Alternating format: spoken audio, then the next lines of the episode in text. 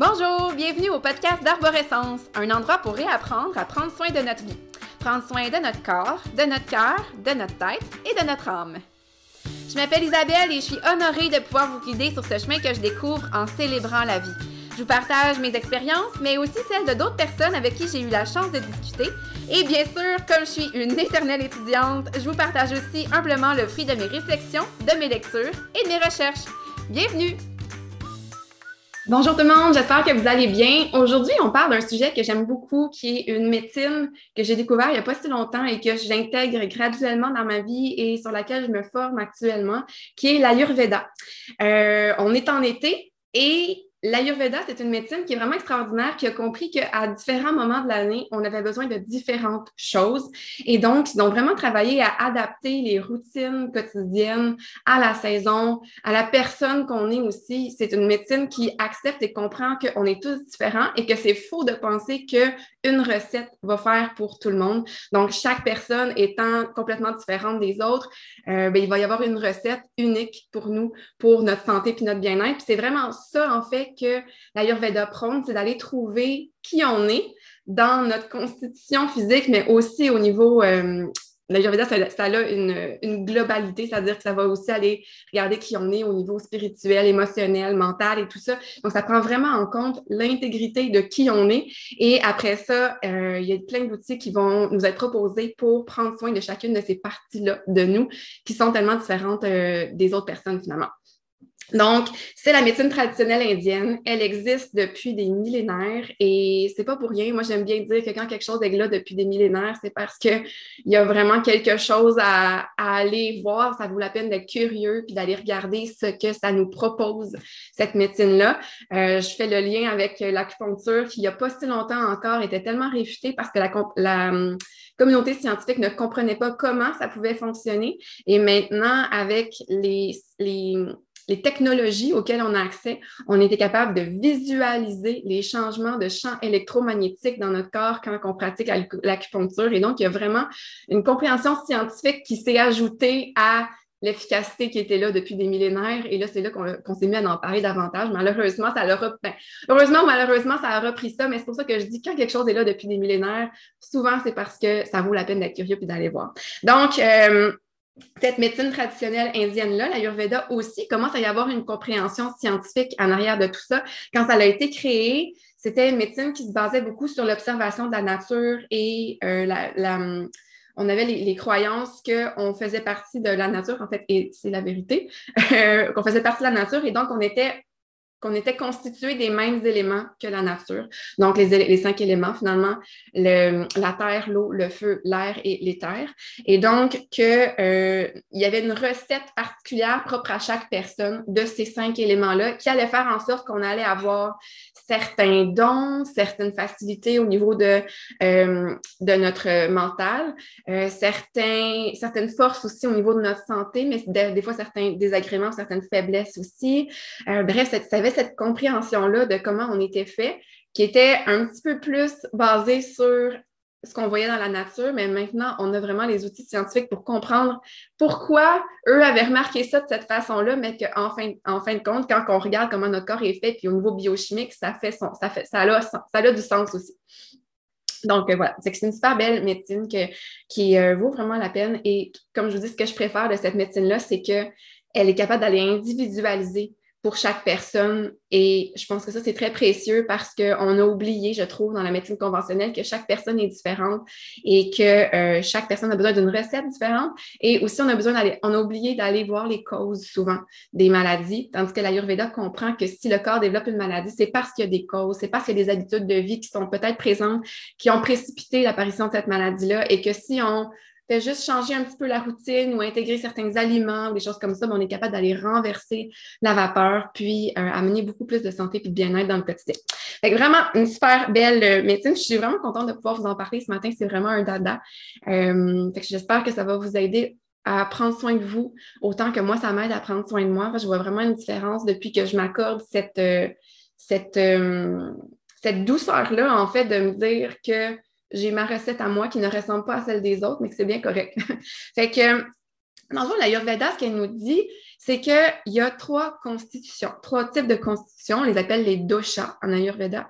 Et euh, ces trois constitutions, constitutions-là, c'est Vata, qui est la constitution air et éther, euh, Pitta, qui est la constitution feu et eau, et Kapha, qui est la constitution eau et terre. Donc, chaque constitution va avoir ses propriétés bien à elle qui ressemblent beaucoup aux éléments qui sont prédominants dans cette constitution-là. Et nous, comme humains, on va être constitués à différents niveaux de ces constitutions-là et c'est ça qui va faire qu'on va être différent des autres. Une personne qui est majoritairement CAFA va avoir une constitution physique et des forces et des faiblesses complètement différentes de quelqu'un qui est purement Vata. Mais majoritairement, souvent, on est des mélanges de ces constitutions-là, ce qui fait en sorte que c'est très, très, très rare de rencontrer quelqu'un qui a exactement la même recette que nous. Mais ça peut ressembler, ça peut arriver qu'on ait des ressemblances, par exemple. Donc, chaque personne est différente, ça c'est une chose. Mais aussi, l'Ayurveda avait compris que euh, chaque saison est différente et que ces constitutions-là s'appliquaient aussi autour de l'année finalement. Ça allait varier autour de l'année. Donc, l'automne, puis le début de l'hiver, où est-ce qu'ils vendent, qu'il y a beaucoup de mouvements, que ça commence à s'assécher aussi euh, au début de l'hiver finalement. Euh, c'est une saison qui est sèche, qui vente, donc il y a beaucoup de mouvements, qui est froide. Donc, c'est euh, la saison Vata. Donc, ça va être de octobre à janvier. Donc, c'est une saison où est-ce que souvent il y a un petit peu plus de stress aussi. Fait que c'est ce mouvement-là, finalement, dans, dans, l'air, finalement, dans le vent et, tout ça, la sécheresse au début de l'hiver, qui va créer qui va faire en sorte qu'on euh, a cette constitution-là à l'automne et à l'hiver. Et que ça peut être stressant aussi. Euh, après ça, Pita, ben, c'est feu et eau, donc vous vous doutez que c'est l'été. Donc, c'est la constitution dans laquelle on se trouve présentement. On va la retrouver souvent de juin à septembre, donc une saison qui est humide, et chaude, donc feu et eau. Et euh, l'eau, le, pardon, le printemps, la fin de l'hiver et le début du printemps, c'est la saison CAFA. Donc, c'est une saison terre et eau. Donc, la terre dégèle, on se met à semer dans les champs graduellement. C'est très humide parce que la fonte des neiges, il y a souvent de la pluie aussi. Donc, ça, c'est la saison CAFA qui va être de février à mai à peu près. Donc, actuellement, on est en plein dans la saison Pita et donc la saison feu et eau. Et, euh, on va revenir là-dessus tout à l'heure, mais il y a des choses qu'on peut faire pour apaiser le feu, justement, et pas faire en sorte que ça prend toute la place et qu'on sent qu'on surchauffe finalement. Et ça, ça peut amener des, euh, des inconforts autant au niveau physique qu'au niveau euh, mental, émotionnel. Donc, on va, on va y revenir parce que c'est ça qu'on parle aujourd'hui.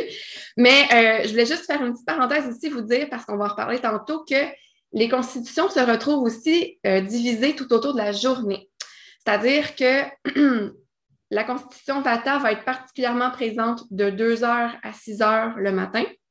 Donc, c'est là souvent où on va avoir un pic de cortisol aussi le matin et qui correspond à notre réveil. Donc, on, se met en mouvement finalement dans cette période-là. Et ça va aussi, être vrai de 2 heures à 6 heures du soir, donc ben, de l'après-midi.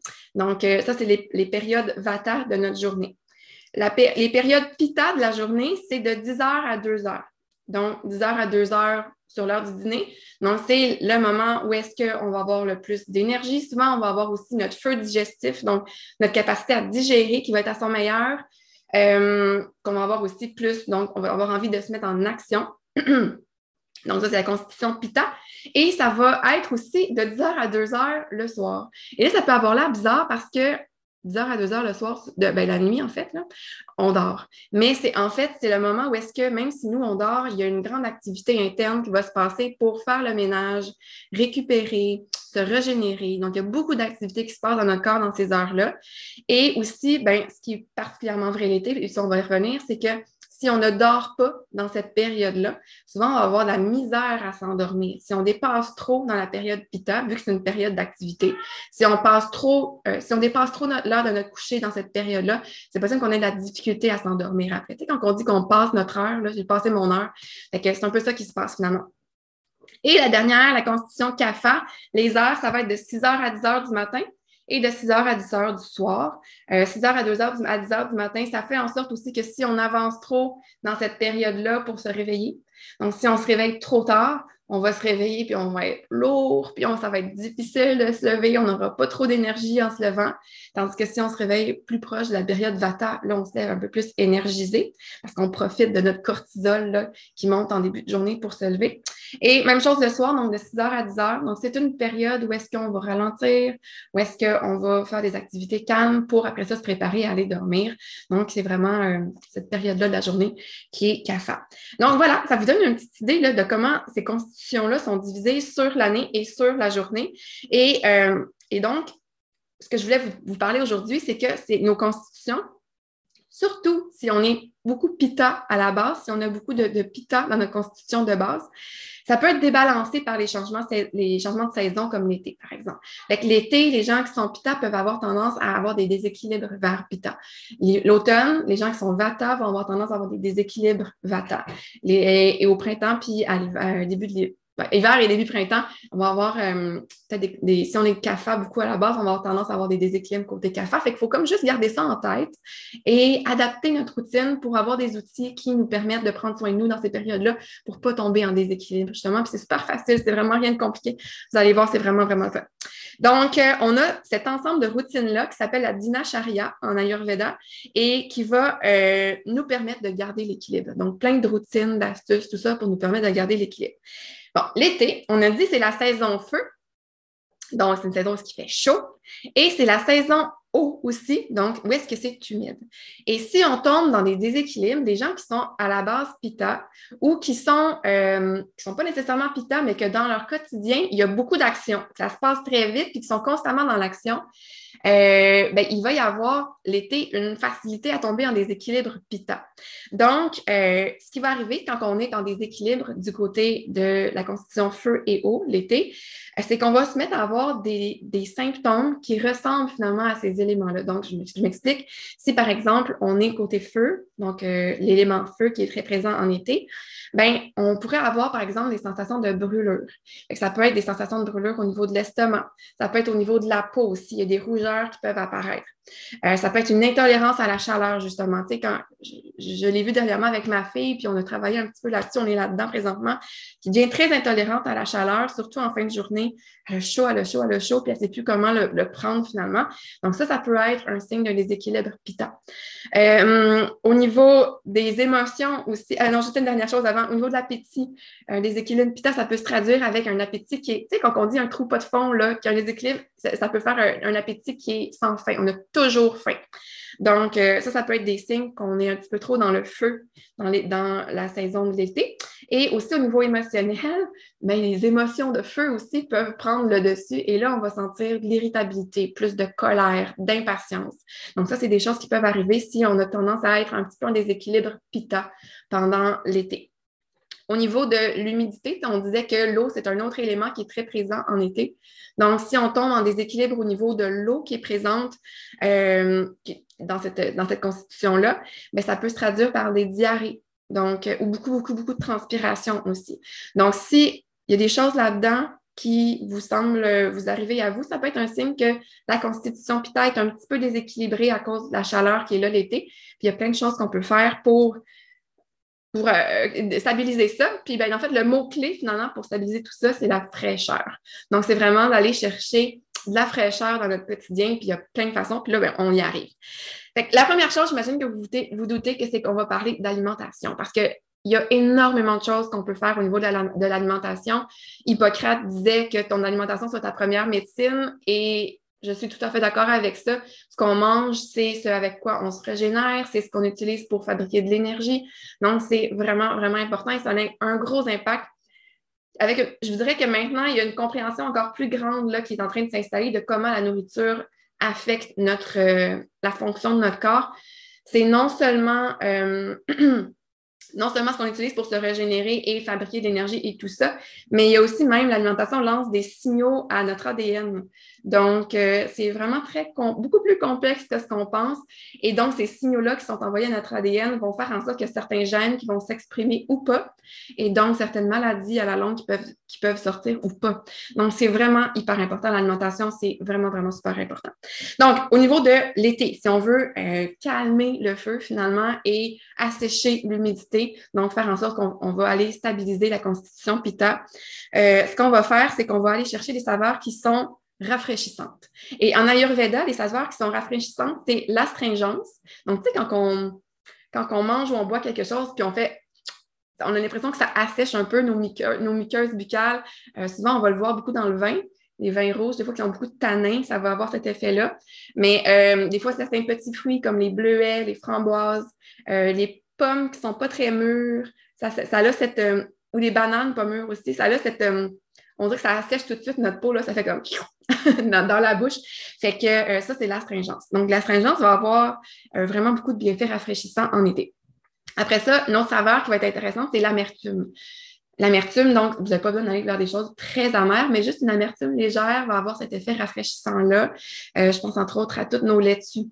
Donc, la laitue a toujours une petite amertume. Donc, toutes les sortes de laitues, la roquette, les endives, ça va être euh, des légumes qui vont avoir cette amertume-là. Même certains fruits qui peuvent avoir un peu d'amertume. Je pense des fois la lime, un peu, si on utilise le jus de lime, va avoir un petit peu d'amertume. Euh, il n'y a pas d'autres qui me viennent sur le coup? Euh, puis sinon, la, saveur sucrée. Puis c'est tellement parfait parce qu'en été, c'est l'abondance de fruits juteux, sucrés quand ils sont mûrs. Fait qu'on peut en profiter. Ça va nous donner ces bienfaits rafraîchissants-là. Donc, euh, justement, je, vais, je vais y aller par groupe, un petit peu euh, par groupe alimentaire, mais étant donné que c'est la saison de l'été, c'est une saison d'abondance au niveau des cultures, on veut vraiment optimiser, maximiser notre consommation de fruits et de légumes. Donc, souvent, moi, je vais suggérer un 50% de notre assiette qui est constituée de fruits et légumes. En été, on peut vraiment monter à 60, 70% même de notre assiette qui est constituée de ça parce qu'on n'a pas à dépenser d'énergie pour se réchauffer. Il fait déjà chaud. Fait qu'on peut vraiment aller chercher, au contraire, plus d'eau, plus de minéraux dans nos fruits, dans nos légumes frais. Fait que c'est vraiment le moment, le moment pour en consommer davantage. Donc, au niveau des fruits, on a, je vous disais, les fruits qui sont bien mûrs, qui sont sucrés, qui sont juteux, euh, toutes les pêches, nectarines, prunes, euh, les, fraises, bref, tous les fruits, les melons, tous les fruits d'été vont être excellents pour nous aider à nous rafraîchir. Euh, petite, chose par contre, c'est qu'on va essayer de les manger seuls. Parce que si on mange des fruits avec autre chose, étant donné que les fruits se digèrent vraiment plus rapidement, mais que les autres choses se digèrent plus lentement, le fait d'avoir mangé les deux en même temps, ça va rester plus longtemps dans notre système digestif et ça peut fermenter et créer des inconforts et de la mauvaise euh, assimilation de ce qu'on mange aussi. Donc, c'est toujours mieux de manger les fruits plus tout seul. Fait qu'exemple, faire une belle salade de fruits pour commencer la journée, manger ça avec peut-être un pudding de chia ou quelque chose qui est facile à digérer et euh, prioriser, euh, privilégier pardon, les fruits aussi pour les collations. Donc, manger ça plus seul. Ensuite de ça, on va essayer d'éviter les saveurs qui sont plus réchauffantes. Donc, euh, au niveau des fruits, il y a les bananes, tous les fruits qui sont acides. Donc, les canneberges, les raisins verts, c'est peut-être pas le meilleur moment pour, euh, en consommer. Ça, c'est plus au printemps qu'on va, va consommer ces, euh, fruits-là. voilà, donc ça, c'est pour les fruits. Après ça, pour nos légumes, ben, on va consommer une abondance de légumes verts, on peut les manger crus ou presque crus. Euh, si vous voulez manger des légumes crus, en Ayurveda, on suggère de le faire surtout le midi parce que c'est à ce moment-là, comme on disait tantôt, que le feu digestif est à son meilleur. Donc, on va avoir une meilleure capacité à aller digérer les, euh, les aliments crus. Souvent, la cuisson, on considère en Ayurveda que ça fait comme une espèce de prédigestion. Donc, ça, commence déjà un petit peu la digestion. Après ça, ça devient plus facile de les digérer quand ils sont, quand cuits. Donc, euh, en été, on peut les manger crus sur l'heure du midi. Puis après ça, le soir, on va préférer des légumes qui sont soit cuits ou presque crus, là, juste blanchis rapidement. Exemple, un brocoli qui est juste blanchi quelques secondes dans la vapeur, des choses comme ça pour faciliter la digestion. Euh, on va éviter les légumes qui sont piquants et surettes, sur acides, comme je disais tantôt. Donc, l'ail, l'oignon, c'est pas la meilleure saison en, été pour aller les consommer. Les piments aussi, tout ce qui est piquant, qui est fort, pas la meilleure saison parce que c'est très réchauffant. Euh, les radis, les, euh, surtout les radis qui ont ce côté piquant-là dans les légumes. mais bref, ça ne veut pas dire que vous ne pouvez pas en manger Ça veut dire que si vous avez tendance à tomber en déséquilibre pita, ben là, peut-être que ce n'est pas le meilleur moment. Mais si vous êtes capable de rééquilibrer et d'en manger juste une fois de temps en temps, puis que vous voyez que ça n'a pas d'effet, mais c'est correct. Euh, c'est vraiment une question d'équilibre l'Ayurveda. C'est vraiment ça qui est le fun aussi, c'est que ce n'est pas une recette euh, très, très euh, stricte. C'est vraiment très. on est dans l'équilibre puis dans l'écoute de notre corps. Fait que si jamais on sent qu'on est en train de tomber en déséquilibre, on porte plus attention. Mais si on sent que ça va bien puis qu'il n'y a pas de souci, puis ça nous tente de manger une banane, mais il n'y a aucun problème. Euh, après ça, on va utiliser nos fines herbes rafraîchissantes. Il y en a beaucoup en été, puis c'est tellement bon d'assaisonner nos plants avec ça. Fait que tout ce qui est fines herbes du jardin euh, vont être euh, des super belles herbes à utiliser. La menthe, le basilic, euh, excusez-moi, je cherche l'origan, le thym. C'est toutes des, fines herbes finalement qui vont être hyper intéressantes. Et euh, on va boire beaucoup de liquide, bien sûr, parce qu'il fait chaud, donc on transpire, on perd de l'eau. Donc, on va pouvoir, on va vouloir récupérer notre eau en s'hydratant comme il faut. Euh, donc, on va boire de l'eau idéalement à température pièce. Ça a l'air bizarre parce qu'on a tendance à vouloir boire de l'eau froide l'été parce qu'on veut se rafraîchir. Mais il y a deux points négatifs finalement à boire de l'eau froide. Le premier, c'est que ça va aller refroidir notre feu digestif aussi. Donc, ça peut faire en sorte qu'on a un petit peu de problème à digérer par après. Euh, fait que c'est pas nécessairement idéal pour notre digestion. Et l'autre chose aussi, c'est que si on boit quelque chose de très froid, notre corps, il veut pas subir de choc thermique. Fait que pour aller, il va vouloir aller réchauffer cette eau-là. Et ça peut faire en sorte qu'il se mette à chauffer un petit peu, à nous réchauffer pour aller chauffer l'eau froide. Mais on ne veut pas stimuler la production de chaleur, il fait déjà chaud. Donc, on va boire plutôt de l'eau à température pièce. Et je sais que des fois, ça peut être moins intéressant parce qu'on a l'impression que ça goûte rien. Puis en plus, la température pièce, c'est que c'est plat. et que euh, ça peut être moins tentant à, boire, mais ce qu'on peut faire, c'est d'aller l'aromatiser. On a plein d'options. Vous pouvez mettre des morceaux de fruits. Vous pouvez mettre, moi j'aime beaucoup mettre des morceaux de fraises, de melon, des bleuets ou des agrumes aussi à citron, orange, lime. C'est super bon. Euh, une de mes recettes préférées, c'est des tranches de concombre avec des feuilles de menthe. Ça fait super bon, super frais. Euh, on peut mettre des huiles essentielles. Les, les huiles essentielles qui sont adéquates pour ça. Ce euh, c'est pas toutes les compagnies qui, euh, certifient que leurs huiles essentielles peuvent être utilisées à l'interne, il faut faire attention. Mais il y a des huiles essentielles comme citron, orange, lime, pamplemousse qu'on peut utiliser pour mettre dans notre verre d'eau pour aller l'aromatiser. Les huiles essentielles que j'utilise chez doTERRA, personnellement, elles sont acceptées pour ça. Il faut vraiment s'assurer qu'on peut le faire. Euh, on peut se faire une limonade maison, on peut se faire des tisanes solaires aussi. C'est dans le fond, si vous avez un jardin à la maison avec des fines herbes ou même des si vous avez de la camomille, euh, de la mélisse, des choses comme ça, vous pourriez mettre les fleurs fraîches dans un pot maçon, le fermer puis le laisser au soleil quelques heures, puis ça vous donne une tisane. L'eau va réchauffer à cause des rayons du soleil, mais ça ne sera pas trop chaud, ça ne sera pas bouillant non plus, mais ça fait libérer toutes les, les, euh, arômes des plantes que vous avez mis dedans. ça fait vraiment bon. Ça, c'est une autre belle, une belle façon de, boire de l'eau aromatisée. Donc, euh, voilà pour ça. Puis, euh, ben, pour euh, des choses à minimiser l'été qui vont vraiment aller euh, déséquilibré Pita là, de façon plus importante. Il y a l'alcool. Encore là, je sais que l'été, c'est c'est le fun de prendre un apéro. La, la, la recette, c'est pas de ne pas en prendre du tout, c'est juste de s'écouter puis de voir si on est en, déséquilibre, peut-être faire attention. Puis si on l'est pas, ben, on peut prendre un verre, euh, une consommation de temps en temps, il n'y a pas de mal à ça. Euh, après ça, ben, faire attention avec la friture aussi. Donc, tous les aliments frits vont vraiment aller déséquilibrer Pita. Les aliments très salés aussi vont vont, avoir cette possibilité-là. Je sais que personnellement, c'est une tradition de vacances de manger une frite avec les enfants en famille. Fait que euh, oui, on va le faire, mais une fois de temps en temps, c'est pas. Euh, ça ne va pas nous déséquilibrer. Puis souvent, on va faire attention aussi pendant les vacances de bien manger autre chose qui va nous aider à rester stable dans notre, dans notre équilibre de nos constitutions.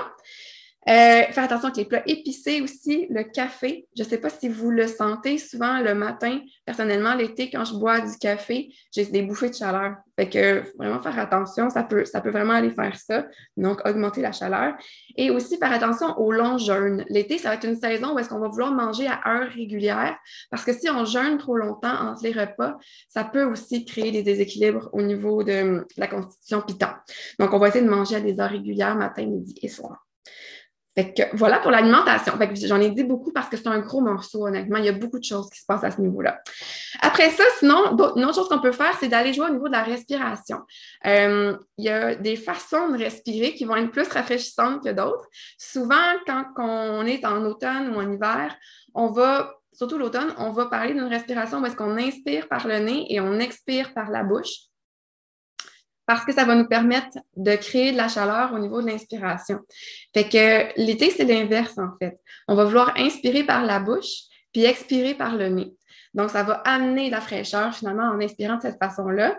Euh, là, je parle de, je parle pas dans, de respirer comme ça dans le quotidien, là, euh, quand on respire de façon euh, automatique, là, on ne veut pas nécessairement respirer par la bouche, mais si vous faites des exercices de respiration pendant la journée, que ce soit pour le calme ou que ce soit parce que vraiment volontairement vous voulez faire descendre la chaleur, là, ben, une façon de respirer qui va faire ça, ça va être d'inspirer par la bouche et de expirer par le nez. Et la façon de le faire, c'est qu'on va essayer de, de, ralentir l'entrée d'air par la bouche pour profiter de la fraîcheur le plus longtemps possible et expirer par le nez. on fait un petit haut avec la bouche, comme si on voulait siffler, dans le fond, et on expire par le nez. je vais le faire une fois avec vous pour vous montrer. Fait qu'on fait un haut comme ça.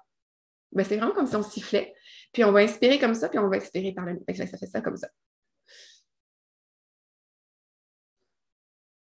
je ne sais pas si vous le faites à la maison, mais vous sentez sûrement la, fraîcheur dans les parois de votre bouche. Ça a vraiment cet effet rafraîchissant. Là. Donc, ça, c'est une respiration qui, qui va aider à expulser l'excès de chaleur et amener de la fraîcheur. Euh, on veut des respirations en général qui vont être calmantes, euh, qui vont être rythmiques aussi. Donc, si vous faites d'autres euh, techniques de respiration, vous avez peut-être déjà entendu parler de la respiration en boîte.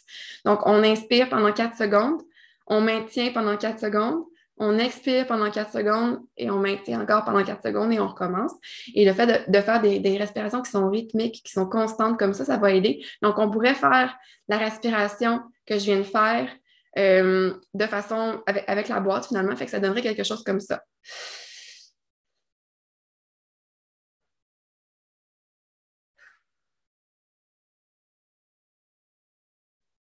Comme ça, vous avez la boîte qui est faite. Donc, ça, ça va aider euh, à, garder la fraîcheur. Donc, ça, c'est pour la respiration. Donc, si vous avez des pratiques qui sont incluses dans votre journée là, pour euh, vous calmer, des choses comme ça, la respiration est hyper, hyper euh. La, la respiration, c'est quelque chose qui se fait partout, n'importe quand. Fait que dès que vous avez besoin de le faire, c'est facile, vous avez besoin de rien et ça fait vraiment du bien. Et ça a vraiment aussi beaucoup d'impact sur la gestion du stress. Fait que d'incorporer des pratiques de respiration dans notre quotidien, ça fait vraiment, vraiment du bien. Après ça, le mouvement.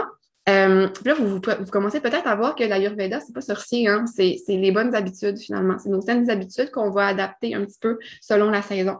Fait que le mouvement aussi, ça s'adapte en été. On va essayer d'aller trouver, puis ça, c'est vraiment le fun. C'est ce que j'aime beaucoup, c'est que en été, c'est une saison où est-ce qu'on priorise la joie en Ayurveda. Donc, toutes les choses qu'on veut faire, il faut les faire parce que ça nous apporte de la joie. Et c'est la même chose pour le mouvement. On ne devrait pas faire notre activité avec un état d'esprit de discipline ou de performance ou de contrainte. On devrait le faire parce que ça nous apporte de la joie. c'est important de trouver des sports, des activités que vous aimez. Tu exemple, si vous aimez être sur l'eau, ben faites une activité nautique, comme du kayak ou de la planche à pagaie ou bien quelque chose comme ça, ou de la natation. Euh, si vous aimez euh, plutôt la, forêt, euh, ben, aller faire de la randonnée, vous promener dans la forêt, des choses comme ça. Et vraiment, de faire quelque chose qui vous procure de la joie, c'est la base en Ayurveda pour l'été. C'est vraiment ça qui est super important. Donc, euh, si vous avez comme l'envie de le faire, vous sentez que ça vibre, vous avez envie de faire ça, c'est bon. Après ça, vous pouvez aussi faire du yoga. Le yoga, ça fait partie intrinsèque de l'Ayurveda. C'est vraiment deux, deux disciplines sœurs, si on veut, qui sont une, une indissociable de l'autre. Euh, les deux viennent des Védas, finalement, qui sont des écrits sacrés indiens. Et donc, euh, ils sont vraiment très entrelacés. Mais en yoga, l'été, on va favoriser des positions qui sont apaisantes, qui sont rafraîchissantes, qui, où est-ce qu'on va, on va beaucoup bouger, on va beaucoup euh, se concentrer sur des postures toniques qu'on garde le plus longtemps possible plutôt que plein de mouvements pour essayer justement de, hum, calmer la chaleur. Donc, on va faire des étirements, on va choisir des positions qui sont apaisantes. Il n'y a pas de perfectionnisme là-dedans. Encore là, ce qu'on veut, c'est de la joie. Fait que si ça ne fonctionne pas, bien, on rit de soi-même. On fait ça sans, sans trop de sérieux. Finalement, le, le, L'objectif, c'est d'avoir du plaisir à le faire. Euh, on, choisit des mouvements qui vont apporter une certaine fluidité. Aussi, au niveau de la respiration, on garde la respiration très fluide. On ne bloque pas quand on fait nos, euh, nos positions. On ralentit si on en a besoin. Super important parce qu'on ne veut pas se pousser puis s'échauffer. Donc, on veut avoir du plaisir et que ce soit fluide. Donc, on ralentit au besoin puis on garde notre esprit calme pendant qu'on le fait. Donc, euh, on peut aussi chercher des endroits frais pour euh, pratiquer nos activités physiques.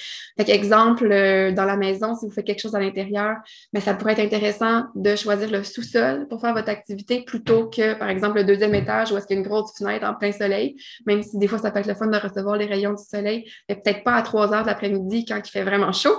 Fait qu'on va choisir des endroits qui sont plus frais, qui sont calmes.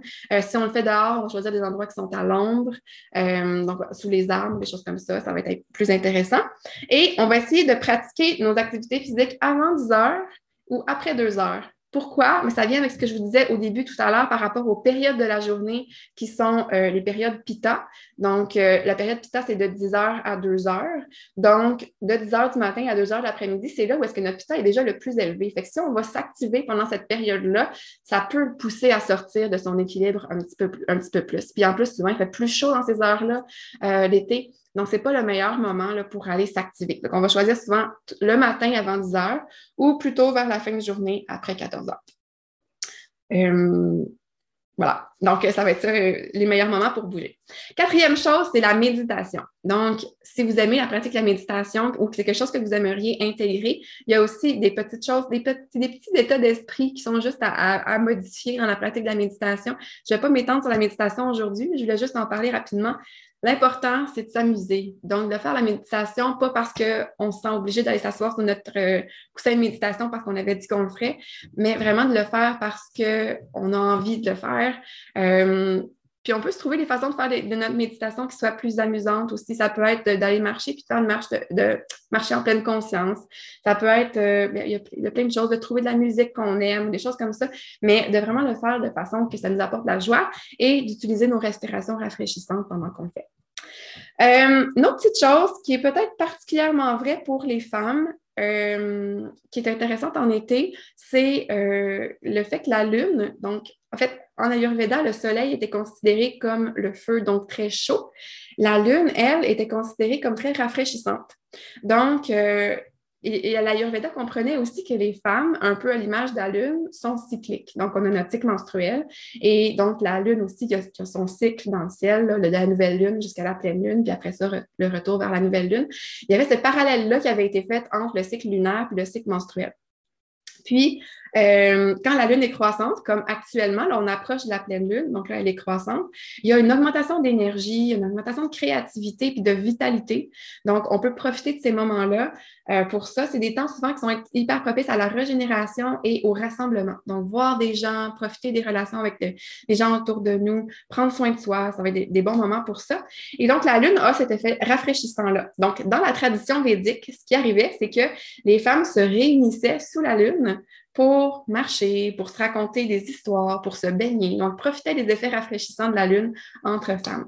Donc, euh, je trouvais ça intéressant de mentionner de cet, effet rafraîchissant-là de, la Lune.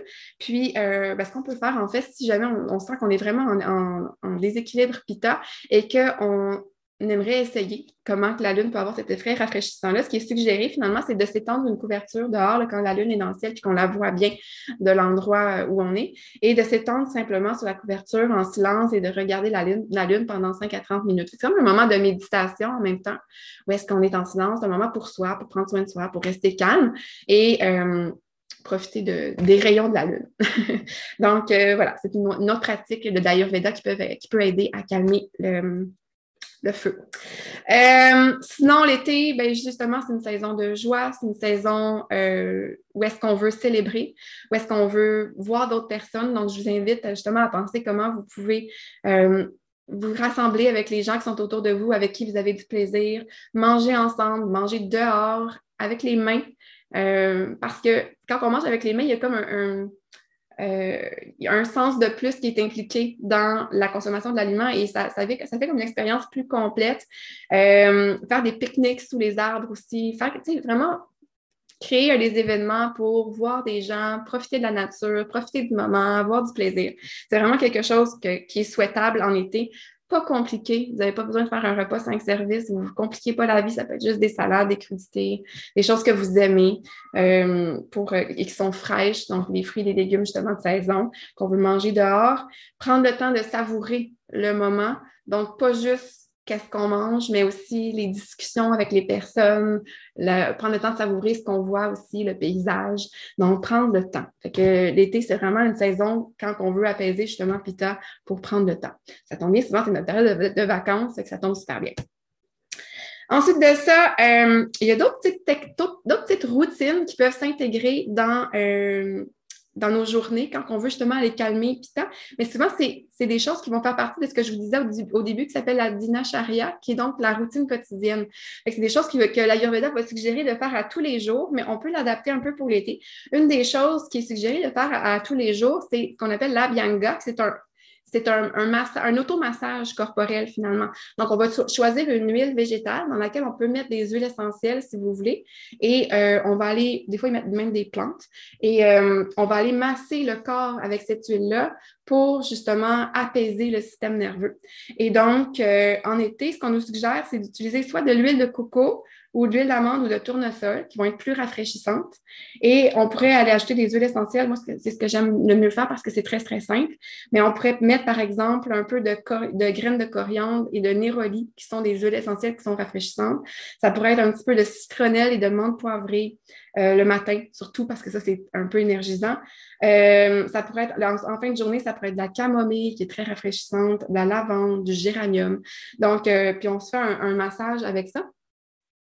Et euh, contrairement à quand on s'exfolie la peau, la bianga, se fait du haut vers le bas, donc, et du cœur vers les extrémités. Donc, on va commencer par la tête, souvent le visage, puis la tête, puis on va masser ensuite de ça les épaules, et là, on va faire le, bras de l'épaule vers les doigts, et après ça, on fait le corps et les jambes vers le bas. Donc, ça, c'est la façon de faire euh, l'automassage ayurvédique, donc la bianga. Donc, euh, ça, ça pourrait être des façons de le faire l'été. Sinon, euh, au niveau des tisanes, il y a aussi des herbes des, arômes qu'on peut vouloir rechercher si on veut se faire une tisane qui va aider à calmer Pita. Euh, on va pouvoir utiliser de la cannelle, de la cardamome, de la réglisse, de la coriandre, du fenouil, du gingembre, de la rose, de la menthe. c'est toutes des saveurs qui vont aider à calmer Pita si on veut se faire une belle tisane. Donc, ça peut être pendant la journée, ça peut aussi être en soirée. Et euh, dernière chose, mais ô combien importante, on disait tantôt 10 heures à 2 heures, c'est le moment où est-ce que Pita est le plus élevé. C'est vrai pour euh, le midi, mais c'est vrai aussi pour la nuit. Donc, de 10 heures à 2 heures, c'est le moment où Pita va être le plus élevé. Et donc, si on veut ramener Pita au plus frais possible, c'est important de dormir à ce moment-là. Donc, on va essayer d'être au lit maximum à 10 heures du soir euh, pour essayer de garder notre Pita le plus équilibré possible. Donc, voilà, ça fait le tour de ce que je voulais vous parler aujourd'hui. J'espère que ça vous donne des astuces pour prendre soin de vous cet été, puis essayer de garder euh, le plus de fraîcheur possible. Donc, euh, je vous souhaite une super belle fin de journée. Prenez soin de vous. Profitez de l'été. Profitez de ce moment-là pour faire des choses qui vous font plaisir, qui vous font du bien. Je pense que c'est vraiment ça la clé finalement qui est en barrière de tout ce qu'on a dit aujourd'hui. Manger des choses qu'on aime, des choses de saison, faire des activités qu'on aime, bouger avec plaisir, euh, mettre de la joie dans notre quotidien. Je pense que c'est vraiment ça la clé. Fait que je vous souhaite une super belle journée tout le monde. Bye bye!